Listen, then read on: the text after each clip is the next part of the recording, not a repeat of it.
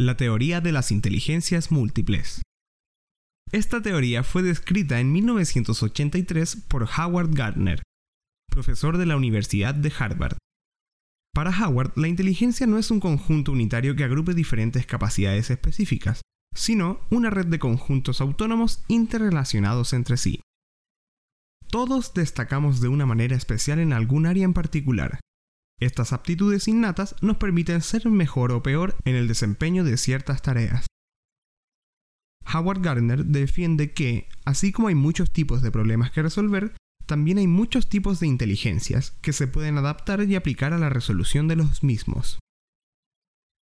Hasta la fecha, Howard Gardner y su equipo de la Universidad de Harvard han identificado ocho tipos distintos de inteligencia, tales como lingüístico verbal, lógico matemático, visoespacial, musical, corporal sinestésico, intrapersonal, interpersonal y naturalista, los cuales pasaremos a revisar a continuación.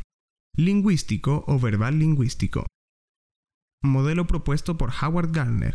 Habilidad para utilizar con un dominio avanzado el lenguaje oral y escrito, así como para responder a él por ejemplo, los políticos u oradores de prestigio. Lógico matemático. Modelo también propuesto por Howard Gardner.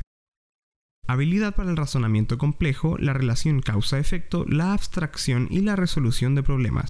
Por ejemplo, un campeón de ajedrez o científicos. Viso espacial. Capacidad de percibir el mundo y poder crear imágenes mentales a partir de la experiencia visual. Por ejemplo, la fotografía, videos, creatividad 3D, etc. Corporal o kinestésico. Habilidad de utilizar el cuerpo para aprender y para expresar ideas y sentimientos.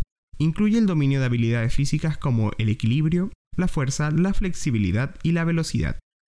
Ejemplo en la danza, gimnasio y teatro. Musical o rítmica. Habilidad de saber utilizar y responder a los diferentes elementos musicales.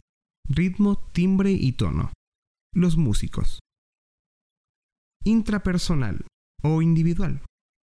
Habilidad de comprenderse a sí mismo y utilizar este conocimiento para operar de manera efectiva en la vida, por ejemplo los psicólogos y los filósofos.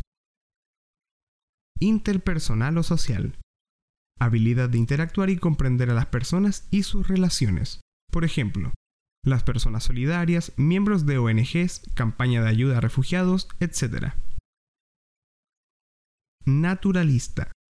Habilidad para el pensamiento científico, para observar la naturaleza, identificar patrones y utilizarla de manera productiva. Por ejemplo, los científicos volcados en el naturalismo y aquellos que se dedican a la defensa de la naturaleza.